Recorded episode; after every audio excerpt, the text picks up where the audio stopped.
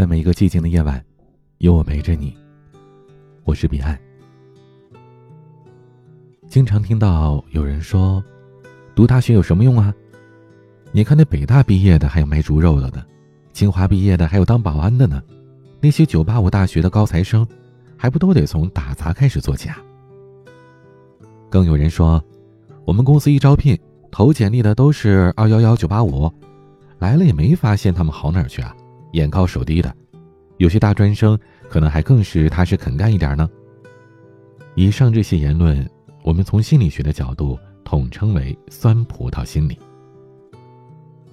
我是一个土生土长的北京孩子，小的时候在家门口一所普通的小学，真的是无忧无虑、天真烂漫，玩了整整六年。那时候小升初，我交了狗屎运，阴差阳错的进了海淀区大名鼎鼎的。北大附中，这一路上，尽管自己只是学渣，但见过太多的学霸和大牛人了。咱没吃过猪肉，还没见过猪跑吗？一所好学校对孩子的重要影响，真的是一辈子的。好学校教给学生真正的努力和拼搏。刚进到附中，我就发现，只有自己小学玩的六年，别人可都不是啊。我那时的英文水平基本仅限于认识二十六个字母，估计比现在很多英文启蒙做得早的三四岁的孩子差远了。我的海淀同桌，英文就像百灵鸟一样流畅悦耳，看英文电影他完全不用字幕，和外教成了忘年交，经常谈笑风生的。他在小学六年已经能把很多原版的儿童文学名著。像《夏洛的网》《杀死一只知更鸟》等等，全书背诵了。英文、语文、物理、化学、数学，每一科我都被学霸们碾压着。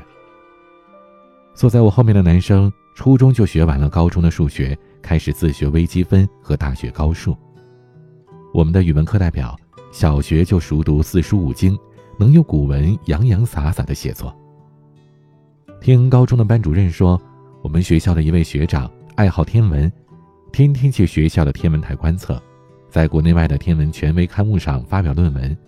因为贡献重大，国际上把一颗小行星以他的名字命名。那年他才十六岁。上中学之前，我一直以为自己怪不错的呢，可上了好学校才知道自己是多么的才疏学浅，才知道这差距有多大，才知道应当多么的努力。才能取得好成绩。幸运的是，我初中开始住校，晚自习的时候能二十四小时近距离的观摩这些学霸牛人是怎么努力的。你说作业，那课间早就做完了，晚自习上同学们都在复习和预习。我晚自习的同桌，在我们普通班排名前几名，他每天晚上。把每一个科目每天学的内容各做五六本课外的练习册来巩固。他做题做得飞快，五六本的时间，我差不多只能勉强做完一本。做完了习题，他还常有时间放松一下。怎么放松呢？把语文书上的古文翻译成英文，再把英文美文翻译成古文。后来他本科就去了普林斯顿。上了好学校才知道，从来没有什么不劳而获的成绩，也没有什么随随便便的成功。每一分进步，这背后都是一步一个脚印的辛勤努力。好学校带给学生的视野和见识。初中的时候，网络还不发达，信息很闭塞。那个时候，我根本不知道美国大学是什么。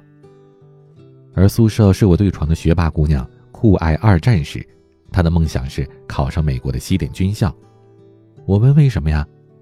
他说，西点军校除了培养出美国最多的将军，还培养出世界财富五百强当中一千多名历届的董事长、两千多名副董事长、五千多名历届的 CEO。全美国任何一所商学院都没有培养出这么多的管理精英来。我深深的惊叹于他的视野、见识和梦想。于是，我也把自己的梦想从当个白领改成了考上西点军校。你看，孩子之间的影响力是多么大呀！后来，尽管没有真正的去报考西点，我却在追求这个梦想的过程当中，跟着这位姑娘读了十几本详细的二战史，还看了很多二战的纪录片。为了军校的身体要求，我们两个非常努力的锻炼身体，每天跑一千两百米，跳几百阶的台阶，一百个仰卧起坐。我们还为了留学的梦想，特别努力的学习英文。我从初一班级里英文最差的学生。通过了发奋努力，每天背诵一篇新概念第三册、第四册，还利用寒暑假把《老友记》看了差不多十遍。等高一的时候，英文统考，我考了全区第一名。初中的时候，我们学校离北大、清华不远，有很多非常精英的书店，同学们相互攀比，抢着去买那些过期的原版《华尔街日报》《经济学人》。还有经济全球化相关的书。其实我感觉买了也不懂，反正我是看不懂。但这种攀比还是比那些比吃比穿的强多了。多少年之后，我看到了英国 BBC 拍摄的纪录片《人生七年》，常想起当年买过《华尔街日报》的日子。这部纪录片展现了十四个孩子五十年的人生轨迹。七岁的时候，来自精英家庭的孩子已经习惯了每天看《金融报》或者《观察家》，而贫民窟孩子的理想是可以少罚站、少被打、吃饱饭。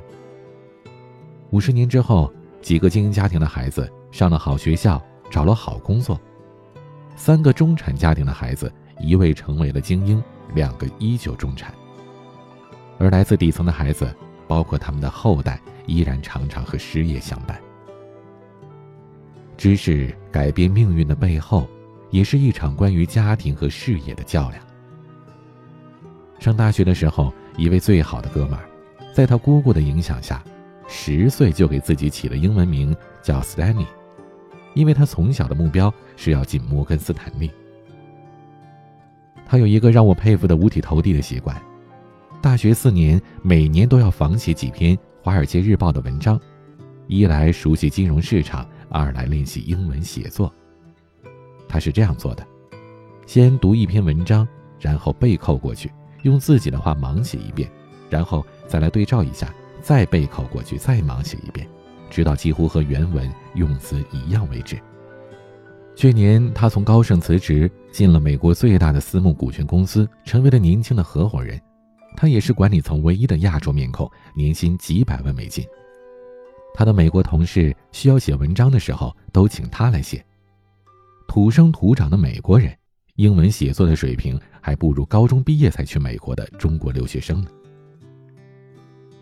人们常说“条条大路通罗马”，有人出生在罗马，可没有出生在罗马又如何呢？只要你足够的努力，有着宽广的视野和抱负，凭什么就不能在罗马叱咤风云呢？还有一件事也让我至今难忘。高中的时候，我有两个朋友申请去做学校的图书馆志愿者，我当时还在心里小小的鄙视了一下。图书馆志愿者，这不就是去图书馆去帮忙码书的吗？可后来事实证明，我是多么的愚蠢。那个时候，普通的学生每次可以借两本书，而图书馆志愿者每次能借五本。我荒废了的时日，高中没有顾得上读多少书，而这两个同学呢，每周末回家的时候，旅行箱里都装满了书，周而复始。他俩用高一、高二这两年的时间，全面扫荡了我们的高中图书馆，每人读了几百本的书。高三的时候，他们收心学习，一个考上了北大，另一个考上了清华。大学毕业，他们更让人叹服了，上了北大的姑娘。研究生去了普林斯顿，成了国内环境学的专家；而上清华的姑娘去哈佛读博，现在成了美国知名大学的终身教授。去了好学校，可以大大的拓展我们的视野和见识，让他亲眼的看到牛人到底是什么样子，差距有多大，自己要向哪个方向去努力。好学校教给学生，学习并不是最重要的事儿。高考那几天，我上吐下泻的，少考了四十多分，踩线进了号称全国第三的大学。因为分数低，被调剂进了一个非常奇葩的专业。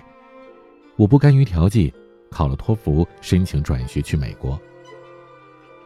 在国内读大学的时候，我感觉上进就等于考证，学长学姐都告诉我，管他什么证呢，都去考。你是北京人，也得去考一个普通话的证。总之呢，多一个证就比少一个证好。而除了考证，好像没什么办法可以让自己变得更优秀了。出国之前，我满脑子的目标都是好好学习，每门课都拿到 A 加，考出接近满分的 GPA 和金光闪闪的 GRE，得到教授的推荐信，申请牛校的研究生，然后去华尔街或者硅谷找一份光鲜亮丽的工作。总而言之，成为一个精致的利己主义者。可刚一进美国的校门，我整个的人生价值观都被颠覆了。在美国大学，大家都在忙着改变世界。一个读博士的学长出身贫寒，看到美国大学图书馆有成吨的出售一美分的旧书，而自己贫苦的家乡留守儿童们穷得根本没有书看。他成立了帮助农村儿童阅读的公益组织，每年有几百位留学生到农村支教。还给很多贫困的村子建立了小学图书馆，帮助了成千上万的农村孩子。一个比我高一年级的学长，因为自己给国内父母打电话不方便，他创办了美国前三名的华人电话卡网站。那个时候他才大三，每个月营收上百万美金。我们用他的电话卡平台联系国内的家人和朋友，又方便又省钱。还有更多的同学，因为买中国的食材不方便，开创了中国超市；因为太想吃一口家乡的味道，开了正宗的中国饭店；因为经常当国内亲友来美国的地陪，开了全美连锁的大型旅行社。有的同学还在读本科呢，不仅学费、生活费自己赚出来，还可以补贴家里，真的是太牛了。被深深的震撼之后，我开始思考。不要只做一个精致的利己主义者，要改变世界，要帮助影响更多的人。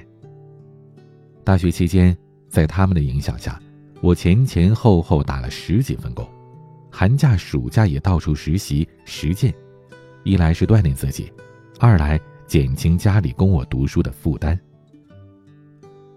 好学校给学生最优质的人脉、圈子、资源。名校不能保证人生的上限，却可以设定人生的下限。不只给了学生们敲门砖、入场券，还给了他们人脉、圈子、资源。前面提到的 Stanley 就是靠紧密的校友网络、写邮件、打电话、教授推荐，和华尔街工作的校友们见面，找到了第一份工作。虽然他没有进入到儿时梦想的投行界第二摩根斯坦利，却进了投行界的老大高盛。成为了华尔街的精英。很多人都知道耶鲁大学最神秘的精英组织——骷髅会吧？从这里走出了三位美国总统、两位最高法院的大法官，以及无数的美国议员和内阁高官。经过一百八十五年的繁衍生息，从美国白宫、国会、内阁的各部，以及最高法院，甚至是中央情报局，骷髅会的成员几乎是无所不在。这就是人脉。和圈子的力量。当年北京大学毕业卖猪肉的陆步轩，曾经让天下人耻笑，而他的校友陈生邀请他合伙成立了屠夫学校，创立了全国超市都在卖的一号土猪品牌。现在两个人的身家超过百亿。除了人脉和圈子，好学校还提供了最优质的婚恋圈子。我高考之前，妈妈鼓励我，让我好好学习。她说。你考上什么档次的大学，很有可能你将来的恋人就是什么学校的哟。想想这话也对。根据《中国家庭发展报告（二零一六）》的显示，一九八零年之后，越来越多的人选择和教育背景相似的人结婚，男高女低的婚配模式越来越少，通过婚姻实现阶层跨越越来越难。你是谁，你的另一半就会是什么样的。我的朋友圈子里也是这样，有的夫妻都是常青藤学校毕业的，有的夫妻都毕业于沃顿，有的夫妻一个北大，一个清华。学识影响眼界，眼界决定格局，而格局影响了人生。最怕你一生碌碌无为，还安慰自己平凡可贵。这个世界就是，一些人总在昼夜不停的努力，而另外一些人。起床就发现，世界已经变了。今天的晚曲，雷雨欣演唱的《纪念》。这位来自福州一中的高二女生，在一档央视的综艺节目里演唱的这首《纪念》，唱火了大江南北，感动了无数的人。更让人感动的是，她。和他的同学以及之前的学长们，在他们的母校福州一中，创办了一个公益性质的团队 ——Rainbow 计划，旨在为有梦想的高中生们、音乐人们，去扶持他们，争取用十年或者更久的时间，发行红、橙、黄、绿、青、蓝、紫以及黑白透明十个颜色的专辑。Rainbow 计划。也曾经在我们的节目当中多次采用他们的歌曲。现在专辑已经出到了第三套《黄》，大家可以在网上去搜一搜。他们的歌曲也许有些稚嫩，但最重要的是，他们敢于在自己最年轻、最有朝气、最敢想敢干的时候去做自己想做的事。就像雷雨欣说，他们学校的校长对他们说的一句话：“在这所学校里，他们敢于让学生去做那些想做，而其他地方不敢让他们做的事。”你是否也曾经有过梦想，却在日复一日的学习、生活、工作的生活当中被消磨殆尽了呢？还记得你当初的梦想吗？现在有哪些你日常生活之外你最想做的事呢？是减肥，还是考一个证？是想早日脱单，还是想好好的陪陪父母？是想出去看看这个世界，还是想重拾自己儿时的那个梦想呢？如果某件事对你来说真的很重要，那就现在，马上。立刻去行动吧。也许儿时的我们因为功课没有办法去做一些事，后来的我们为了生活而奔波工作。但是，人这一辈子不应该只为了这些柴米油盐酱醋茶、工作、学习以及日常的普通生活，我们不应该只为了这些而活。相信你的梦想吧，也可以和我聊聊，添加我的私人微信号：a 一二三四五六七八九零，b c d s g。我是彼岸，祝你梦想成真，晚安。